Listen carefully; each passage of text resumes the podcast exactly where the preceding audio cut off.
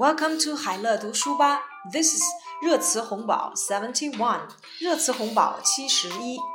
秀恩爱，晒幸福 PDA，Public Display of Affection PDA，Public Display of Affection。Geez, not another PDA. There are 24 hours in a day. Can you two take it somewhere else, please? 天哪，别再秀恩爱了，行不行？一天二十四小时呢，你俩就差这会儿，要秀到别地儿去。PDA 秀恩爱，晒幸福，Public Display of Affection。续签签证，Renew one's visa，Renew one's visa，续签签证。Qualified non-immigrant Chinese applicants to the U.S. can now renew their visas without undergoing another interview if their visas expired less than 48 months ago. 赴美签证失效不足四年的符合条件的中国非移民签证申请者可以续签签证而无需面谈。Renew one's visa，续签签证。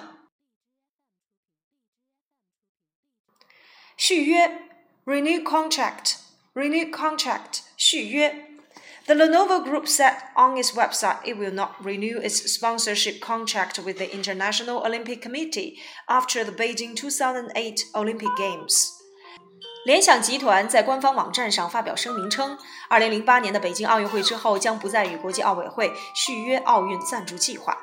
Renew contract 续约。虚假宣传 （deceptive advertising）。deceptive advertising, 虚假宣传. A Beijing resident sued a Guangdong-based company producing dietary supplements and its spokesman for deceptive advertising. 广东某保健食品的品牌及其产品的代言人因涉嫌虚假宣传而被北京一市民告上法庭。Deceptive advertising，虚假宣传。选举舞弊 electoral fraud, electoral fraud, 选举舞弊。The Communist Party of China's discipline inspection team in Hunan has announced to investigate 431 NPC deputies and government workers on suspicion of electoral fraud between December 2012 and January 2013. 湖南省纪律检查委员会决定对四百三十一名在二零一二年十二月到二零一三年一月期间涉嫌选举舞弊的人大代表和政府工作人员进行调查。Electoral fraud，选举舞弊。宣传视频，promotional video，promotional video，宣传视频。A three-minute promotional video about the Communist Party of China released on Youku.com has become a hot topic on the internet.